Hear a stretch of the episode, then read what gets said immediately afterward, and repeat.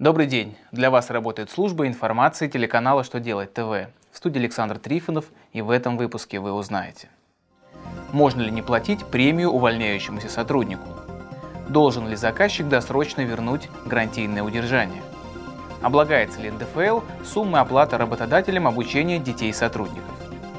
Итак, о самом главном по порядку.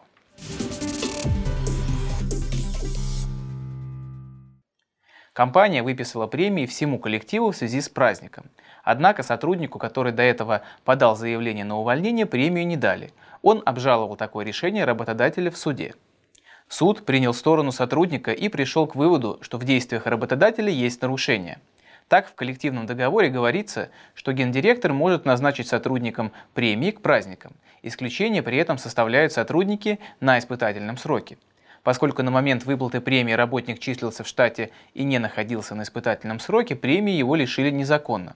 На основании этого с компании взыскали сумму премии, компенсацию за ее несвоевременную выплату и компенсацию морального вреда. Верховный суд ранее сообщал, что работодатель может сам решать, когда и как выплачивать премии сотрудникам. Чтобы избежать спорных ситуаций, лучше установить в локальном нормативном акте основания, по которым сотрудникам можно лишить премии.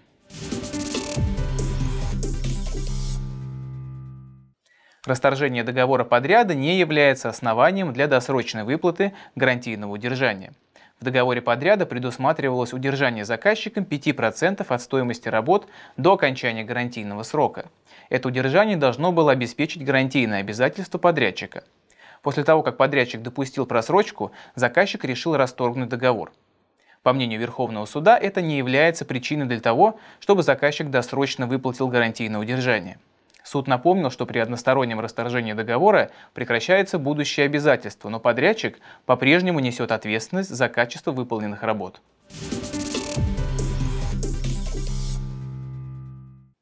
Если компания оплачивает обучение сотрудников или их детей в имеющих лицензию учреждениях, такая оплата освобождается от НДФЛ.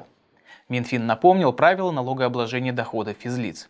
В частности, НДФЛ облагаются все доходы, полученные как деньгами, так и в натуральной форме.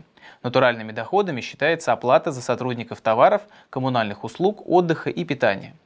Налоговым законодательством из этого правила предусмотрен ряд исключений. Среди них оплата обучения физлица по основным или дополнительным программам образования.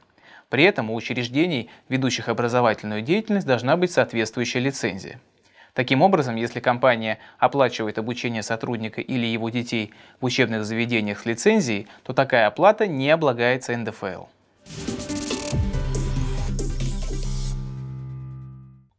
На этом у меня вся информация. Я благодарю вас за внимание и до новых встреч.